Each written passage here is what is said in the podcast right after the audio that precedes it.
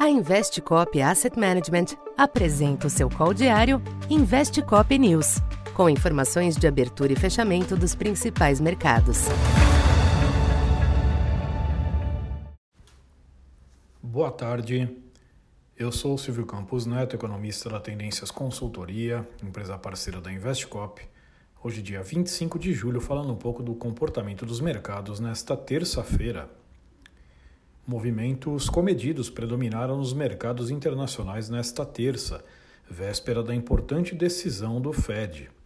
Em Wall Street, as bolsas ainda fecharam no positivo, ajudadas pela manutenção do otimismo com o setor de tecnologia e pela divulgação de resultados corporativos melhores que o previsto. No entanto, os ganhos foram limitados pelos elevados níveis atuais das bolsas. Nos Estados Unidos, o índice de confiança do consumidor surpreendeu positivamente, reforçando a leitura de desaceleração suave da economia. Já o dólar apresentou altos e baixos ante as demais divisas. As commodities continuaram embaladas pela perspectiva de estímulos na China, com novos ganhos no petróleo e no minério de ferro. No Brasil, este panorama global manteve o impulso do Ibovespa, que chegou a atingir brevemente os 123 mil pontos pela manhã. No entanto, durante a tarde o índice perdeu parte do fôlego até o fechamento em 122 mil pontos, alta de 0,5%. Destaque para os ganhos da Vale, Siderúrgicas e Petrobras.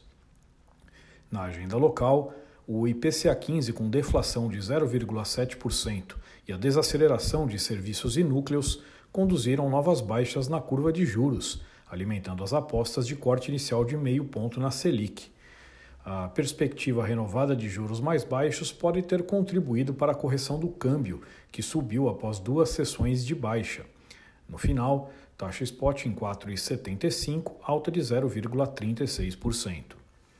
Para esta quarta, os mercados internacionais abrem o dia repercutindo ainda os balanços corporativos, em especial as divulgações das gigantes de tecnologia no fechamento de hoje, como Alphabet e Microsoft.